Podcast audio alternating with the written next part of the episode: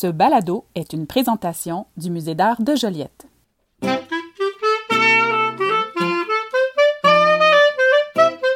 Bienvenue dans Spécialiste en la matière. Le balado qui parle d'art, mais qui en parle peut-être autrement. Autrement, car les intervenantes et intervenants que vous allez entendre ne sont pas des spécialistes du domaine des arts visuels. Pourtant, elles et ils en parlent avec brio.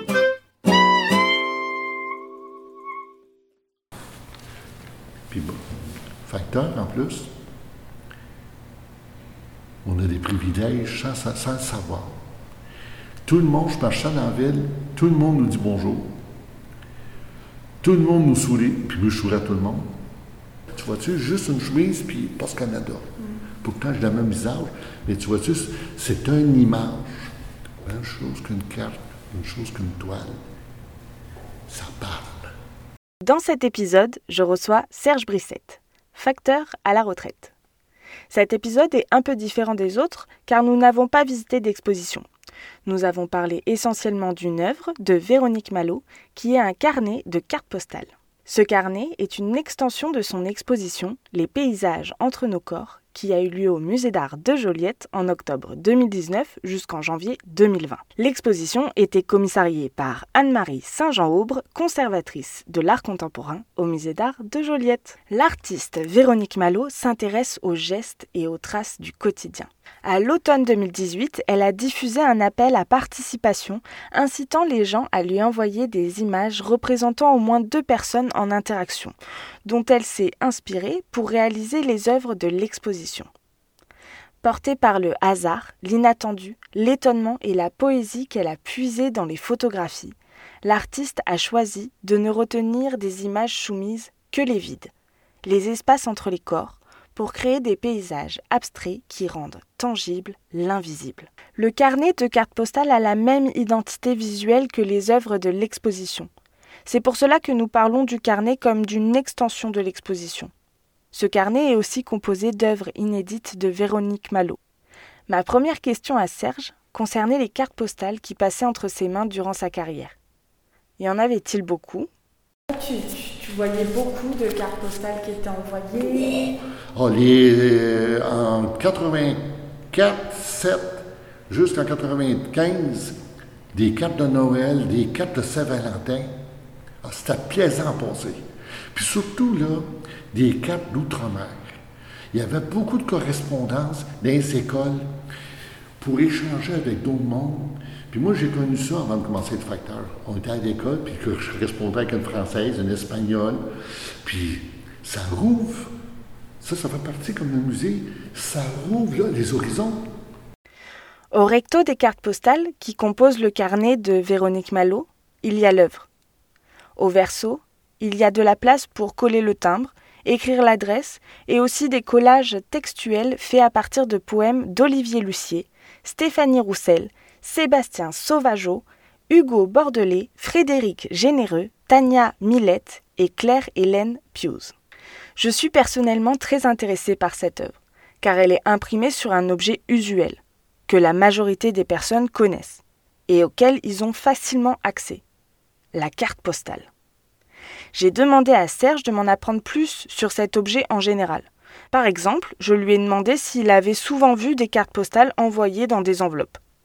Non, moi, là, 99% du temps, euh, c'était dans des cartes postales avec le timbre, comme ça ici, le timbre, puis ça écrit. Puis il ne faut pas se le faire quand c'était des affaires. parfois, des fois, on, on, on en lisait. Moi, lisais. Puis c'était tout le temps des belles choses. Je passe une belle, belle affaire. Je pense à vous. Il y a souvent ce mot-là. J'étais à Cuba, je pense à vous. J'ai trouvé ça fascinant de voir que la carte postale était un objet rempli de codes dans sa matérialité. On colle le timbre dans un endroit précis, le texte se trouve à gauche et l'adresse à droite. Et Serge m'apprenait aussi que le contenu, les mots pouvaient être sensiblement les mêmes d'une carte postale à l'autre. Oui, en général, en voyage, je fais un beau voyage, mais il y a toujours deux, trois lignes personnelles.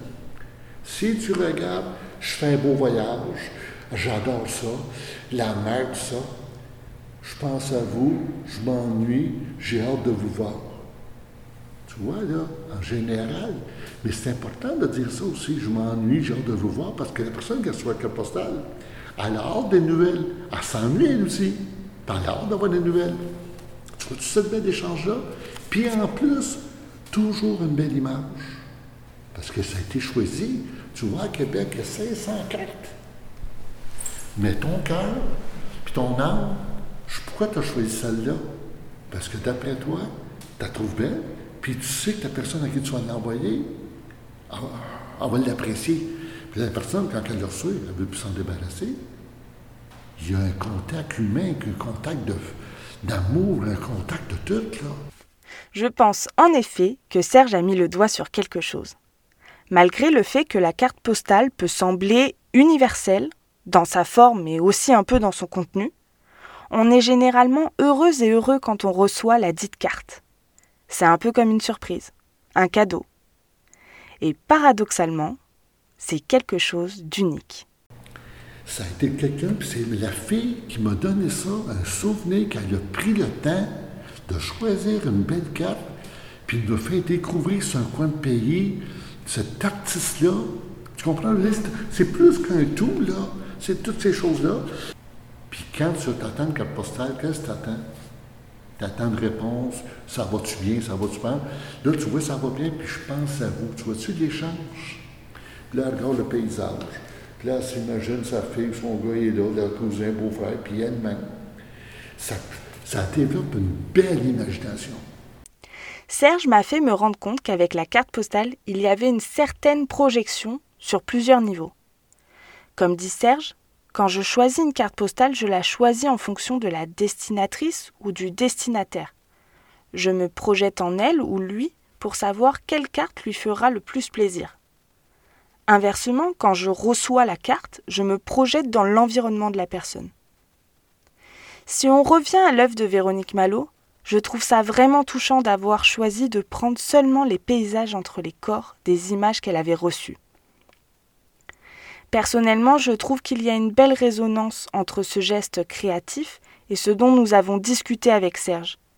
Les espaces qui se retrouvent sur les cartes postales de Véronique Malo sont des espaces bricolés, additionnés de plusieurs photographies reçues. Ce sont donc des espaces inventés. Quand je me projette dans une carte postale, celle-ci devient un peu comme un espace intangible. Envoyer un mot virtuel, là, ça ne pogne pas. Envoyer une lettre. Envoyer un petit mot. Ou même sur ton enveloppe, là, un petit cœur. Ils vont la prendre, puis ils vont en mettre la table, puis ils vont la serrer. Comme moi, là, quand je voyais les lettres, là, je les voyais ces tables. Quand je rentrais pour le courrier recommandé, tu vois-tu, ça touche. Durant toute cette discussion avec Serge, j'ai été très intriguée par la nature de son métier. J'ai compris qu'être factrice ou facteur, c'est aussi avoir accès à une certaine proximité avec les gens. Nous, aujourd'hui, c'est tout scanné, mais avant, on rentrait. Vous nous devez 108 pièces et 76 cents, 108 pièces. On, j'écrivais son nom, elle signait, je donnais le coupon, je on pouvait rentrer.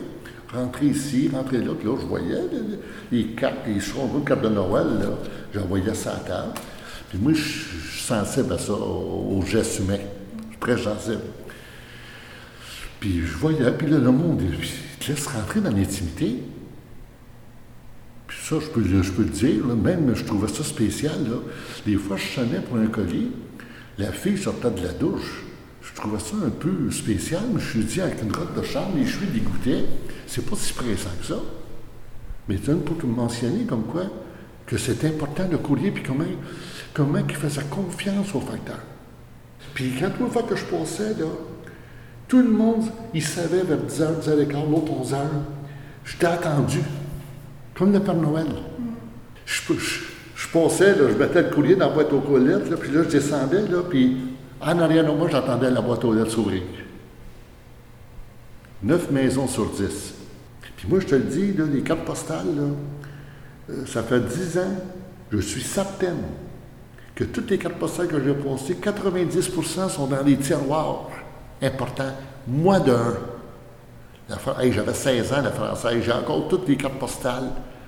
Parce que quand je regarde, c'est beau, puis là, je m'imagine la fille de 16 ans, elle est rendue à 55 ans, 57 ans. Qu'est-ce qu'elle fait? L'imagination mais Tu comprends? Puis toujours une possibilité de reprendre le contact avec. Comment se connecter? Tu pourrais aller sur Internet, retrouver le contact, s'informer que c'était rendu. J'ai eu trois enfants, je suis séparé. Tu comprends, je veux dire? Juste par une carte postale. C'est un objet précieux, finalement. Très précieux. Moi, je dis, là, aujourd'hui, avec toi, je m'en rends compte, là, avec l'analyse qu'on a faite depuis euh, tantôt, très précieux. Puis je le vois par moi, là. J'ai mes cartes postales de quand j'avais 16 ans, j'ai 60 ans, mon 60. Tu vois comment c'est important? Puis de temps en temps, j'y regarde. Puis je me mène à rêver. Serge m'a fait me rendre compte que les frontières entre les cartes postales et une œuvre d'art pouvaient être minces. Toutes deux peuvent nous pousser à rêver, nous projeter en elles pour mieux les appréhender, les apprécier, et peuvent nous ouvrir à de nouveaux horizons. Serge Brissette m'a parlé beaucoup de son métier, ce qui m'a permis de démystifier la carte postale. En retour, je lui ai demandé quelles réflexions, émotions ou bagages il allait garder de notre rencontre. Je te l'ai dit tantôt, j'ai évolué, je me suis découvert. J'ai fait de mon ouvrage, mais j'ai pas été si profond que ça avec toi, là, avec ma vie. Là. Puis là, je réalise aujourd'hui que c'est une richesse en plus. Là, je, mets le casse-tête. Quand j'avais 16 ans, les cartes postales que je disais, les cartes postales, les cartes de Noël, je mets tout un tout, puis c'est un bouquet. Tantôt, c'était un casse-tête, mais là, je viens de faire le casse-tête avec toi. Le casse-tête du facteur. Puis de la carte postale, puis le courrier. C'est ça je de m'en compte.